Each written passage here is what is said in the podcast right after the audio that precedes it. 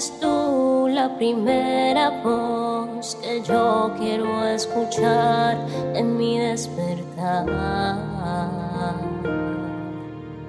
Mi primera cita tú. Porque mi primer encuentro es contigo, Espíritu Santo. Esta serie de la verdadera adoración sigue encendiendo nuestros corazones, nos sigue enseñando y nos sigue desafiando a ser esos verdaderos adoradores que Dios busca. Te saludo, te bendigo, mi nombre es Isabela Sierra Robles y te doy la bienvenida a un nuevo encuentro devocional. El día de hoy quiero que vayas conmigo a la palabra que se encuentra en Colosenses capítulo 1, verso 16 al 17. Y dice así la palabra porque por medio de Él Dios creó todo lo que existe, en los lugares celestiales y en la tierra. Hizo las cosas que podemos ver y las que no podemos ver, tales como tronos, reinos, gobernantes y autoridades del mundo invisible. Todo fue creado por medio de Él y para Él. Él ya existía antes de todas las cosas y mantiene unida toda la creación. Díganme si recordar esta importante verdad no es una forma de adorar a Dios.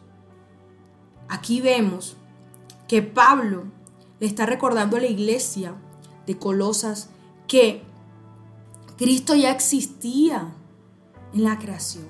Porque Cristo es la palabra, Juan 1 lo revela, que en el principio era el verbo y el verbo estaba con Dios y el verbo era Dios. Por medio de la palabra fue creado lo visible y lo invisible, nos está recordando esta palabra, este versículo. Y Cristo es el que mantiene unida toda la creación. Todo lo que tú puedes ver y lo que no puedes ver fue creado por Él y para Él. Por eso hay que adorarle, por eso hay que glorificarle, porque estar en este mundo, ver seres vivos, paisajes, plantas, animales. Es propio de la obra de Jesucristo. Es propio de lo que Él hizo junto con el Padre desde el principio. Así que maravillémonos, demos gracias, demos gloria, demos honra, porque si tú estás de pie y tú te miras viendo este devocional, escuchando, viendo tu Biblia, viendo tus manos, viendo que puedes hablar, que puedes escuchar, que puedes ver, es porque tú eres obra de Cristo. Es porque tú fuiste creado por Él y para Él. A imagen y semejanza de Dios. Adorémosle por ese simple hecho. Adorémosle porque estamos aquí de pie. Adorémosle porque por Él podemos hacer todas las cosas. Adorémosle porque todo le pertenece a Él y porque toda la creación le exalta. Me maravilla porque la palabra dice, nosotros nos preocupamos de tantas cosas. Y ni Salomón, con toda su gloria y con todo su esplendor, se vistió como se visten las flores. Y eso es propio de la creación. Todas las mañanas vemos las aves y cada día Dios les da el sustento. Ellas dependen del Creador.